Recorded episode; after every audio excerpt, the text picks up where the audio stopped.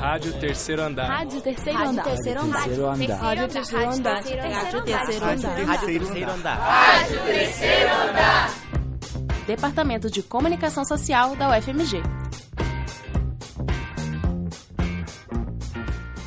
Fala aí. Fala aí. Fala aí. Fala aí. Fala aí. Fala. Fala aí. Fala aí.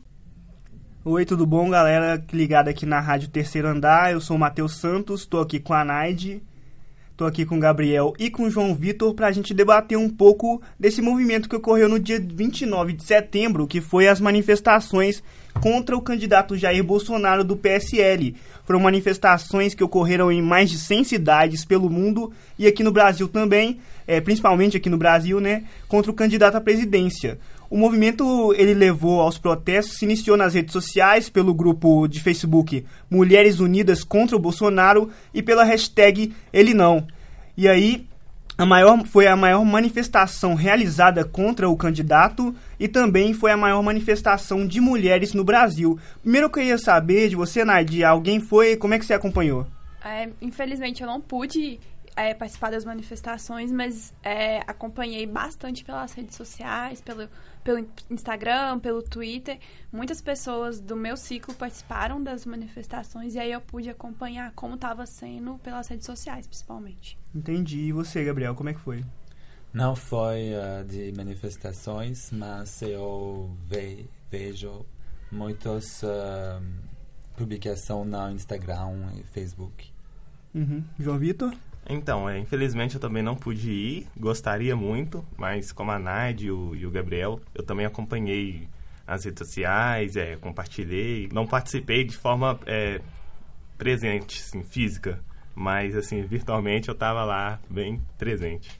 Uhum, eu passei perto em alguns momentos onde as manifestações ocorreram, perto da Praça 7 aqui em Belo Horizonte, é, antes da, da concentração acontecer, e estava um clima assim muito de, de vários, vários candidatos tinham lá suas bandeiras é, hasteadas, mas aí eu é, acabei vindo para casa, não participei da manifestação em si e vi que o clima foi bem, bem mudou muito né, com o passar da manifestação, que aí focou mesmo contra é, o candidato Jair Bolsonaro, contra as ideias que ele representa, né? Tem muita gente que está comparando esses atos às jornadas de junho que aconteceram em 2013 é, e também ao movimento contra a presidente Dilma Rousseff que ocorreu ali é, um pouco antes do, do impeachment acontecer. Vocês veem essa semelhança com esse, esse tipo de atos acontecendo nas capitais e nas cidades brasileiras? Eu acho que é, o fato da, da, da, mobilização ter partido da internet é o que motiva muito essas comparações. Mas eu acho que esse principal caráter de ser um movimento de maior adesão feminina, que começou com mulheres, tipo, cria uma diferença muito grande, que é, é um, primeiro é um movimento nisso se assemelha à Jornada de Junho, que não é partidário, mas difere do, dos movimentos contra a, a Dilma, mas é principalmente um movimento de mulheres, né? E é uma coisa muito marcada. O gênero demarca muito essas manifestações, que o que não aconteceu é, nem nas jornadas e nem no, no processo de impeachment. E também a gente tem uma.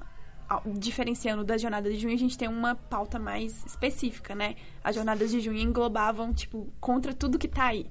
E agora, tipo, contra o candidato Bolsonaro. Uhum. É uma, uma representação bem forte quanto às ideias que o candidato apresenta. Como é que você está vendo esse processo, João? É, então, é, é, primeiramente, eu acho que esse movimento é muito legítimo, igual a Naide falou, assim, parte das mulheres e tem uma questão, assim, ideológica, questão de luta, do feminismo, e se assemelha no quesito de disso ter acontecido a partir das redes sociais, né? O pessoal se mobilizar e tudo mais, mas é, a, a questão do impeachment e das, nas manifestações de 2013 se difere muito nessa questão de, da luta mesmo. Lá é, a gente podia perceber claramente uma questão partidária, uma questão parcial, ideológica, grupos políticos por trás. E nessas manifestações agora, tudo bem que teve sim é, alguns grupos políticos, o pessoal estava assim, comentando aí nas redes sociais que a esquerda, o pessoal da centro-esquerda estava bastante envolvido, mas a gente viu também grupos é, diferentes, né?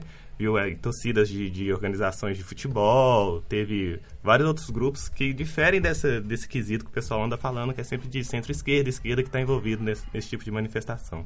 Uhum, foi um movimento, como a Nath falou, muito marcado pela presença das mulheres. As pesquisas revelam 52% das mulheres rejeitam o candidato e 38% dos homens rejeitam o candidato. Então é um movimento muito marcado pela, pela pauta feminista também. Então eu queria conversar com vocês sobre qual o significado desse ato e qual que é o impacto, o impacto que vocês acham que ele vai ter nessas eleições. Estamos aí a menos de uma semana do primeiro turno da disputa presidencial e dos outros candidatos também. Fala aí, João. O, o número de mulheres no Brasil assim, é consideravelmente grande, inclusive maior que, que os homens.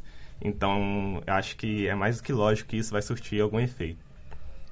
Então, essa é uma luta que alguns falam que é uma luta pelos indecisos, né? Mais de 30% dos entrevistados nas pesquisas ainda não escolheram seus candidatos. Como é que você vê isso? Como é que é o impacto desses, dessas manifestações é, nessa luta pelo voto dos indecisos, Naide? Olha, eu acho que é, na questão presidencial, talvez é, as manifestações tenham um impacto maior no segundo turno. Por quê? Como aparentemente nas pesquisas o Bolsonaro já está garantido no segundo turno, eu acho que diante dessa mobilização, quem estiver indeciso no segundo turno tende a haver, num movimento tão grande de pessoas, um ponto negativo para o candidato. Mas eu acho que agora no primeiro turno isso só é, referendou os votos que já estão meio que definidos. Mesmo eu não acho tal, tanto que os indecisos seguiem pela manifestação. Acho que deve ter algum impacto, mas eu não imagino que seja de total conversão desses votos contra o Bolsonaro. Eu acho que talvez tenha uma capitalização maior do movimento nas eleições é, de deputado, de senador, porque eles, muitos é, desses candidatos estiveram presentes nas manifestações, então eles também, de certa forma, usaram aquilo ali como uma plataforma política, um lugar de, de espaço para expor suas propostas. Então, acho que talvez quem estava no, no, nos, lá, na manifestação viu esses candidatos e falou: ah, apoia a minha ideia, estava em dúvida de quem eu votava e considera eles agora. Uhum. E para você, Gabriel, qual foi o significado dessas manifestações para você nesse cenário político eleitoral aqui no Brasil? Um, eu acho que vai eu acho que vai compactar compactar. Impactar. Impa eu acho que vai impactar de eleições porque muitas pessoas um, são interesse na um, na minorias. Sim, na minorias. Sim, na minorias.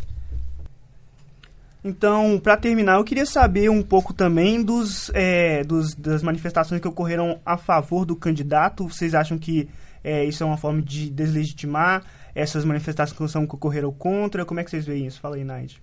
Olha, eu acho que foi mais para falar, tipo, ah, nós que somos a favor do Bolsonaro, não vamos deixar isso passar.